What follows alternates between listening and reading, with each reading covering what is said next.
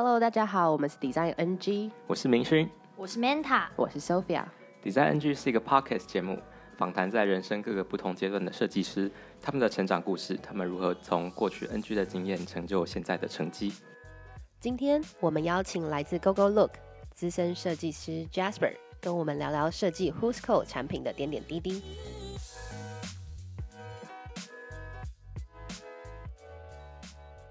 Jasper，我是呃 Whoscall 的设计师，很高兴今天来接受大家的访问。也许听众不知道 Whoscall 是什么，请 Jasper 介绍一下 Whoscall 这个产品。Whoscall 它是一个呃，主要就是帮用户辨识来电的号码的一个服务。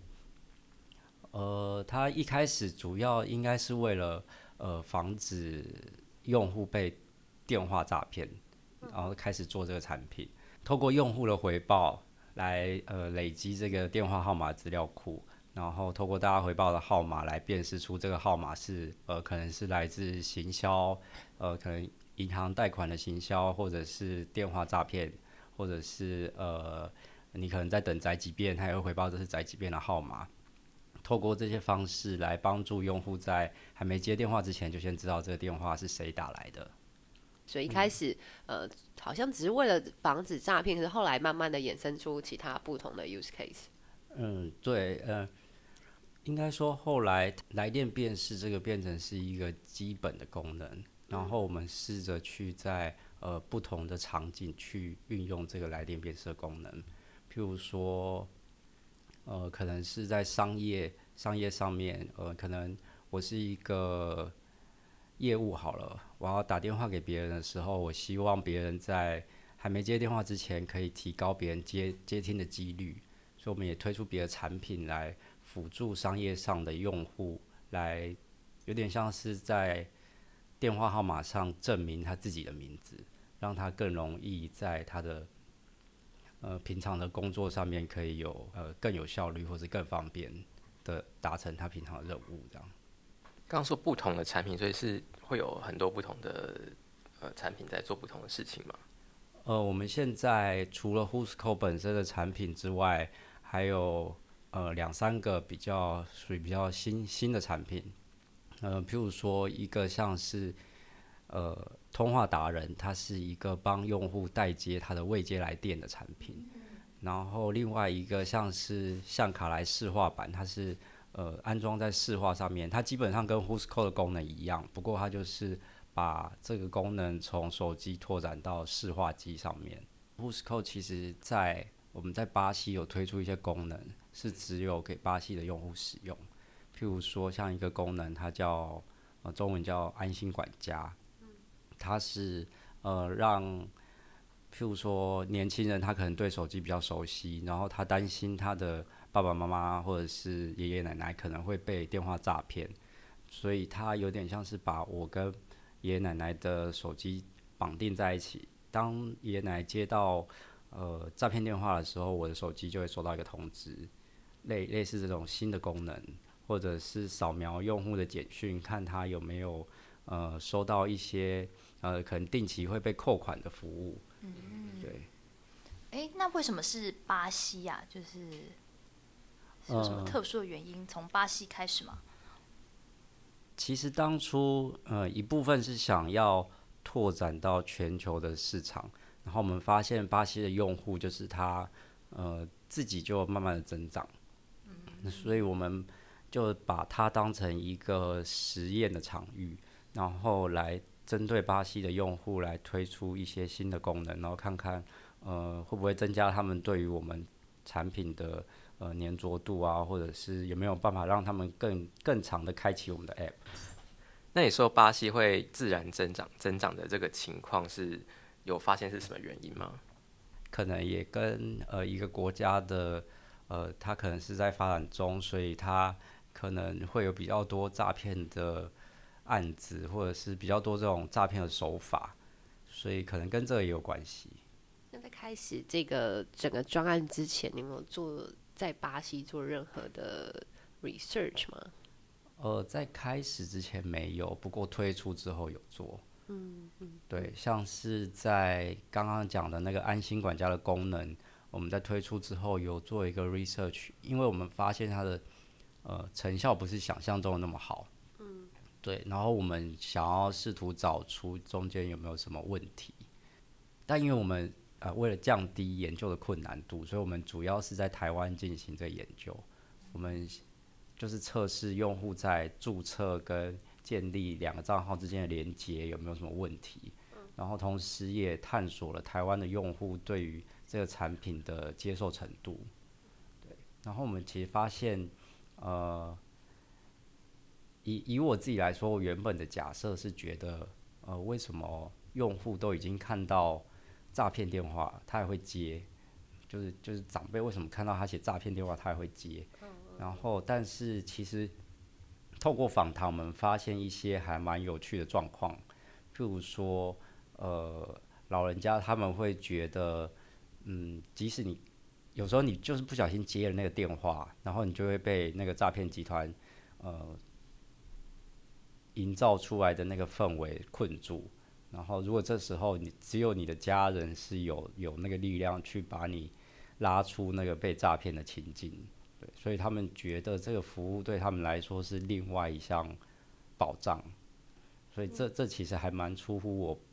的意料之外的。那你们整个合作的那个流程是这样？因为蛮特别，就是 PM 在巴西啊。像我们在跟巴西的 PM 合作，呃，目前的流程比较像是，呃，因为当地的 PM 他可能会比较熟悉当地的。呃，用户或者是他们面临到的问题，风俗民情，对，所以他们会有一些假设，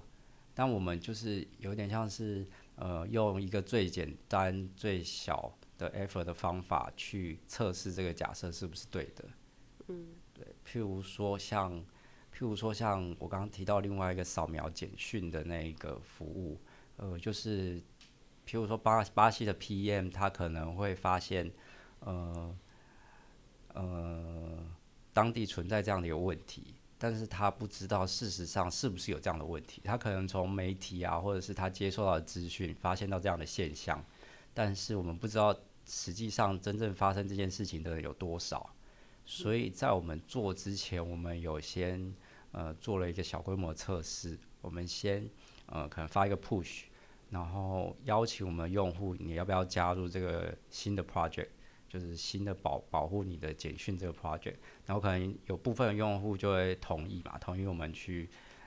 access 他的 message，然后我们就去检查这些，有点像是做个实验，去检查呃这些 message 到底有没有这种定期扣取他的预付卡金额的诈骗服务，就是他不想要，但是定期会被扣钱的这种服务。然后看看这这些，呃，先测试看看是不是真的有这样的现象。然后我们发现，如果真的有这样的现象，才去把这一个呃功能把它完整的做做起来。对，在不同的国家做研究有什么发现？呃，在巴西可能百分之呃七八十人都还是在用预付卡，然后他们不是像我们是月租费，然后他们网路费也很贵，就是其实。预付卡对他们来说是，呃，还蛮昂贵、还蛮重的一个负担。从最初的来电辨识功能，衍生出更多的商业模式，甚至跨出了台湾。Whoscall 以巴西为新的实验场景，与当地的 PM 一同合作，进行了跨国的使用者访谈，并发现了巴西的预付卡文化。除了访谈以外，Jasper 还用了哪些方式来了解巴西的使用者呢？那巴西的人大部分都使用预付卡。那我不知道你有没有用过预付卡，但是这听起来跟月租费的这个 mindset 好像是很不一样的，然后消费习惯啊都很不同。嗯、那那，除了访谈之外，你还会用什么样的方式去呃更深入的去了解使用者的需求啊？跟他们会不会在这个使用过程当中遇到痛点？哎、其实我真的去有有买一张预付卡用，就是当你有了预付卡之后，你会发现一些还蛮特别的地方，就是譬如说你每做了一件什么事，他就会传一通简讯来告诉你说，哦，你的钱被扣了多少。就是呃，在我还没有用预付卡之前，我可能不会发现这件事情。但是当你用了预付卡之后，你就会发现哦，这些简讯其实一直传来还蛮烦的。然后我们 Whoscall 本身又会去帮你扫描你的简讯，然后去 检查这个简讯有没有问题。所以当你在预预付卡上面扣了一次款之后，你可能会收到两三个通知。对，就是一个是呃预付卡已经扣款，然后我们又帮你扫描说哦这个简讯没有问题。所以因此有什么样，就是比如说刚刚那个通知很多，那你们后面后续的设计有因为这样做调整吗？有，我们后面其实有做了一个 A/B testing，是是我们尝试把用户分组，然后去呃有的把他的简讯的通知关掉，然后试着看看有没有办法提借此提高他们的 retention。后来发现好像其实差不多。就他们可能没有觉得这是一件很困扰的事情。那你们在产品上是会做很多像这样子不同的 A/B testing 吗？当初我们在推出扫描简讯这个功能的时候，呃，它其实是一个呃 flow button 在我们最主要的页面上面。然后呃，可能设计师会认为，呃，其实这个功能已经非常的明显，而它可能功能新推出的时候，它又有多一个那个红色点点。然后，呃，以设计师的角度来说，呃，其实我们已经超强推广这个功能了。但是以 marketing 的角度来说，他们可能会觉得，呃，不行，我一定要再加一个盖板的 tutorial 去，再加一个箭头，告诉用户我们这里有一个新的功能。对，所以这时候其实我们也有做一个 A/B testing 来测试这件事情。当然，呃，以呃，营运方面来考量，我们可能做测试的时候，可能百分之九十都是有那个 tutorial 的版本，因为我们希望确保这个功能能在短时间之内，呃，被大量的使用。但是我们还是留了百分之十来测试，呃，其实用户其实不需要这么强烈的引导，他们也会自己去发现这个功能。对，就有点像是，呃，帮助。设计师去验证他在其他地方所学到的，或者是所所获得的知识，是不是呃真的能够实际的被反映在使用者行为上面？结果我们发现，的确有没有那个 tutorial 对用户来说其实没有太大影响。那我想到，自就是其实对设计师来说啊，设计师会觉得不用解释的 UI，就是自己会说话的 UI 是。呃，这是个成功的 UI，但是常常会让 marketing 啊或者 business 端的人会觉得，哎、欸，不够明显，不够明显，所以会特别想再增加一些东西。对，所以我觉得你刚刚在分享，嗯，蛮有趣的。希望有更多人听到。其实对这点，我也是一直觉得，呃，很多人都会说，不用解释的设计是最成功的设计，因为你不需要解释，使用者就知道嘛。可是其实我们发现很多新的互动，其实它相对上来说。呃，可能其实很难发现，或甚至你们第一次用会很困扰。但是其实经过训练之后，其实使用者是很接很能接受，而且他甚至可能，呃，这个 pattern 甚至被套用到其他地方。比如说 Instagram 的 Story 好了，那他其实一开始很多人说不知道他到到底怎么看下一张图啊，或是切换下一个人啊这些。可是反而现在这个 pattern 已经被应用到很多很多不同的地方。所以我觉得这点是蛮蛮值得思考，而且就是或许是透过一些呃数据啊，或者什么其他方式来去呃做更多的验证。或者说，这种 tutorial 其实也是一种设计，设计师可以用很多方式去做这 tutorial。嗯嗯。因为我们常常会觉得很烦，就是一进到然后就跳出好多的 pop up，然后告诉我这怎么使用。但对我来讲，那都是很。就是一个叉叉，我可能就会狂按叉叉，或是我就会觉得是广告。然后我觉得刚刚明勋说到 Instagram，就是他每一次在我推出新的功能的时候，他用那种现实动态的方式图文，然后引导我去操作。我觉得那就不会让我觉得它是 tutorial。对，嗯嗯嗯嗯，就是无形之中你在玩这个界面的时候，你就学到了它应该怎么用。嗯嗯嗯。对，像我们之前在访谈，其实也有发现，呃，一些用户他们会反映说。呃，我我装这个 app，我就是，譬如说像刚刚聊到那个安心管家，我们可能，我们原本是想说长辈他可能在安装之前，他会想要先了解这个东西到底在干嘛，所以我们给了他一些说明。后来他发现其实他我就是不管怎样，我女儿叫我装，我就是装，就是赶快让我用、uh, 用连接上去就是了。Uh, 对，他们会想要先赶快做完前面的事情，然后用用看再说。不过关于关于刚刚说扫描简讯这点，其实我有有一些那个类似的经验，因为我在前公司是做那个 security 相关的 app，所以其实你呃，就最安全的情况下，其实就是就是它这个 app 就不用再去跟你说，哎，其实你有什么风险嘛？可是其实在这种情况下，使用者就会觉得说，哎，你这个 app 是不是是真的找不到？呃，是真的我的手机是安全，还是说你是找不到呃这些病毒在我手机里面？那我呃，所以说就是。我们的 App 还是需要让使用者用某些方式去知道说，诶，我们帮你扫描过，而且是安全的，而且你可以回来看说你的手机是如何的安全，并且安全之外有可能更多安全相关的东西啊，以 security 相关可能就是手机的效能啊这些东西，所以其实我觉得好像是蛮类似的。嗯嗯，对你一讲，我突然想到刚刚那个封锁的功能啊，其实有一部分也是为了让用户去感受到。我们有在帮他做事哦，比如说我们今天帮你封封锁了三通电话，然后今天帮你封锁了五通电话之类的，让他感觉到我们有在帮他做一些事情，可能他会呃对于产品有更多的好感度，或者是更愿意去呃付费购买 IAP 之类的。嗯嗯。所以听起来有时候产品虽然做得好，也要让使用者知道，不然使用者可能会以为。你根本就没有在做事，这样吗？这很有趣哎，我觉得特别是这种防止的的东西，嗯，因为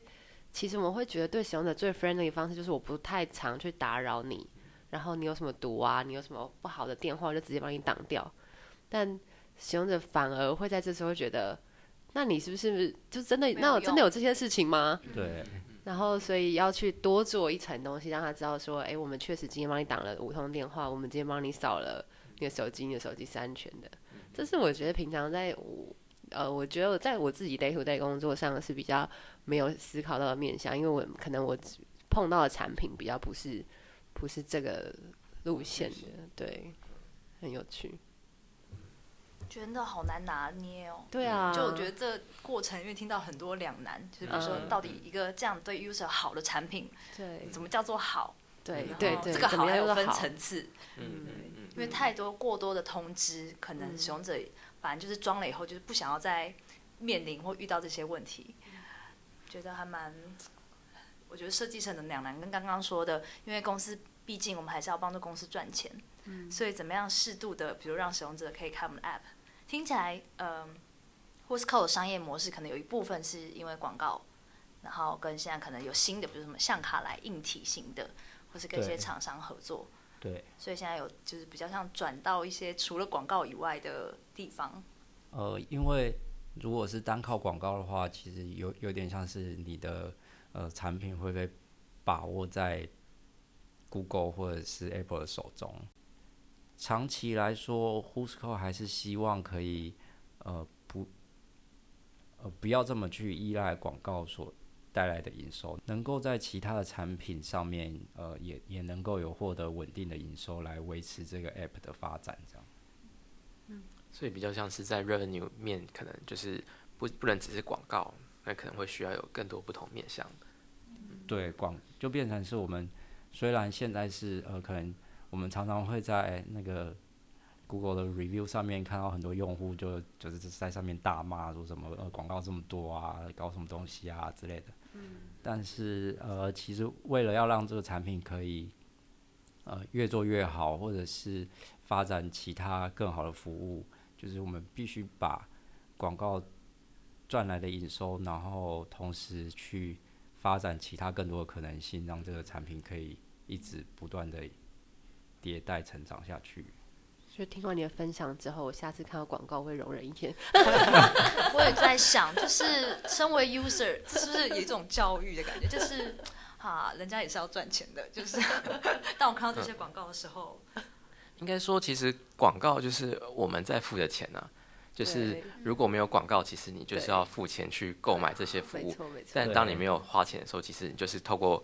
看广告的劳力来去付这个。嗯嗯嗯，你的服务，没错没错。对，像我之前还有看到一个 app，它是说，呃，你可以透过看十五分钟的广告，我就帮你把你那个产品上面的广告被那移掉，嗯之类的。那个好长啊，但其实你就是放在那里。这让我想到了，就是我前阵子在看那个 Amazon 的那个电子阅读器，然后它现在甚至有卖两种版本，一个版本是有广告版，哦、然后他就直接整个硬体就少了二十块美金吧。对。然后，然后跟无广告版，那我就看到下面 review，又是想说什么叫做呃，它有这个 plus 还吗？还是什么 premium 的方案？然后我就看下面到底什么叫做 premium 方案，然后下面就说 basic premium 方案就是没有广告的方案。然后就说哦，那下面就很多人就很生气啊，就说为什么我买了 Amazon 的那个呃电子阅读器还要看广告？那可是其他人就写了就是。那 Amazon 就帮你，Amazon 给你一个 option，就你可以省二十块，可是你看广告，或者你如果真的不要看广告，那你就是多花二十块去买这个东西原本它 suppose 的价格这样子。对。但这会不会跟刚刚那个 tutorial 其实也有一点像？就是一个好的广告，是不是使用者的反弹会不会？我不管用什么样设计形式，是不是有机会不会有造成那么大的反弹？但很自私的可能就会。挡在正中间的这种超讨厌，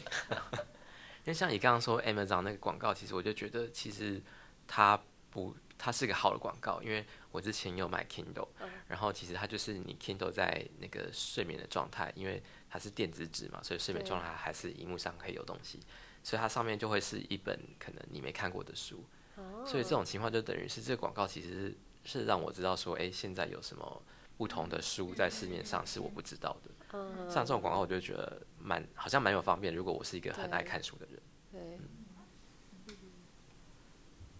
像怎么样融入情境？好像是说把那个广告融入在使用者或者这个产品的情境里面。那广告可能也要提有一些价值，嗯，新知啊、探索之类的。嗯，像 Netflix 之前也会有广告，但它的广告就是 Netflix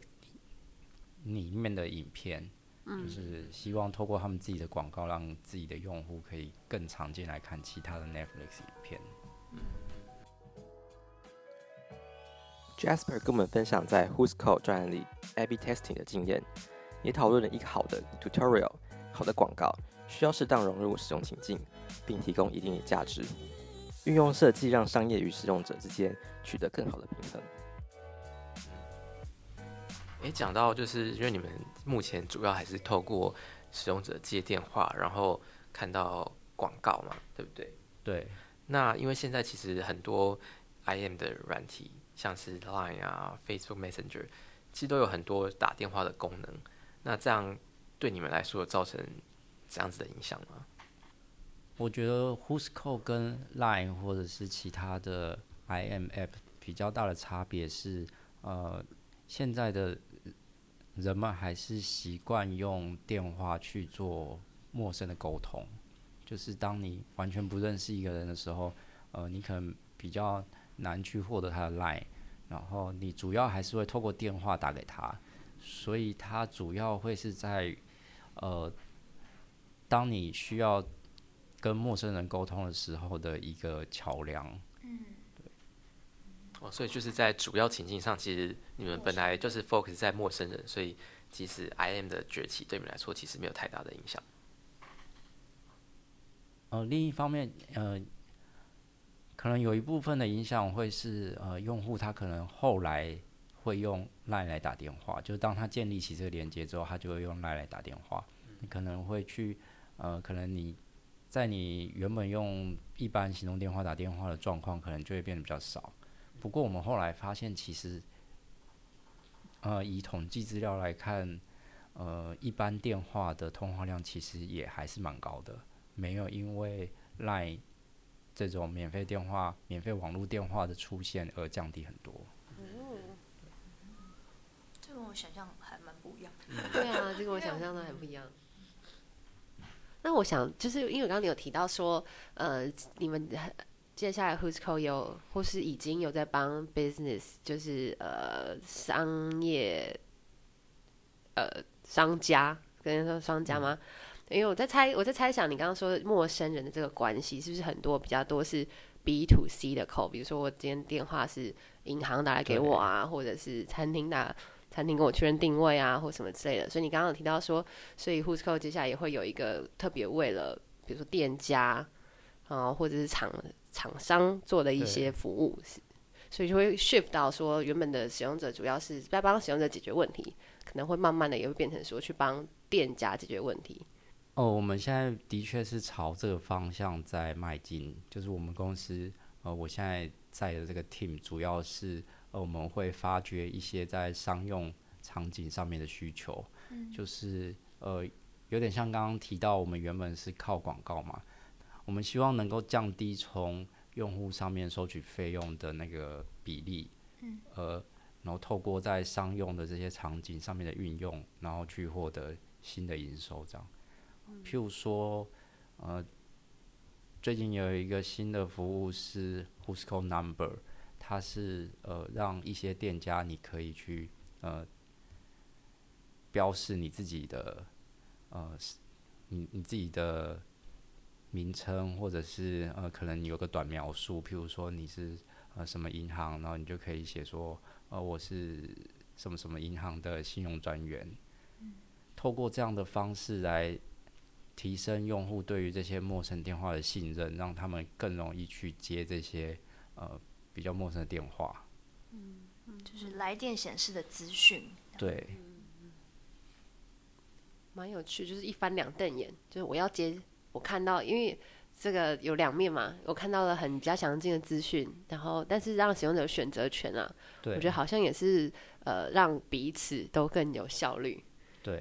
就接起电话的人，他可能就是有预期，就我就今天就是可能要被推销一个贷款啊，或是呃，我今天可能会被，我今天可能会谈一些跟金融有关的东西，这样子。对。嗯。或者是你找工作的时候，也可能会蛮需要的产品。嗯。就是你可能公司发现是公司打电话来的时候，原原本可能陌生号码，你不知道他是谁。对。然后你也不知道到底该接不接，可是当你在呃，可能毕业新鲜人在找工作的时候，他会。呃，需要去比较谨慎的去处理每一通有可能打电话来的电话。嗯，真的，这就是我第一次装 Who's Call 的原因，就是因为 就是真的因为很怕没有接到那个面试官，但也发现一个问题，就是那个面试官的电话有时候可能也不一定是正确的，就因为这是回报的嘛，不是，它是回报性的，有可能有些民众觉得这个电话是。房贷，但其实它有可能是呃，oh, 可能是一个公司，因为里面的机制还是靠民众去回报的。呃，像刚刚讲到那个通话达人，就是帮用户代接未接来电的服务。我们原本想的就是可能是呃一般的 user，但我们后来发现，其实在商用上面可能会有更大的用途。譬如说，呃，民宿老板他可能。他自己要去打扫房间，然后又要去干嘛干嘛接客人之类，所以他民宿里面的电话可能就没有人接。所以我们发现有一些服务，其实在商用的行为上面是会有比较大的机会。嗯，这怎么发现的？也是靠访谈吗？呃，也是靠访谈去发现的。呃，因为其实在呃。除了设计师会找一些用户的需求之外，其实我们也会有一些呃负责业务推广的呃 BD，他们会去跟不管是呃各行各业的人去讨论他们的需求，有会有一部分的需求是这些 BD 在外面跟呃各种不管是业务啊，或者是呃其他公司他们讨论之之后得来的一些发现。我们可以再针对他们找到的这些机会点，然后做比较深入的探索。今天 Jasper 与我们分享了做跨国产品的设计经验，他如何与 PM 业务合作，寻找更多商业模式的机会，帮助公司有更多面向的营收来源。另外，也聊到了设计师怎么借由数据和 A/B testing 来影响产品。做设计决策，运用设计让商业与使用者之间得到更好的平衡。喜欢今天的节目吗？上 Facebook 追踪 Design NG 粉丝团，我们有新的消息都会在那边发布，也欢迎分享或给我们评价，让更多人认识我们。Design NG，我们下次见。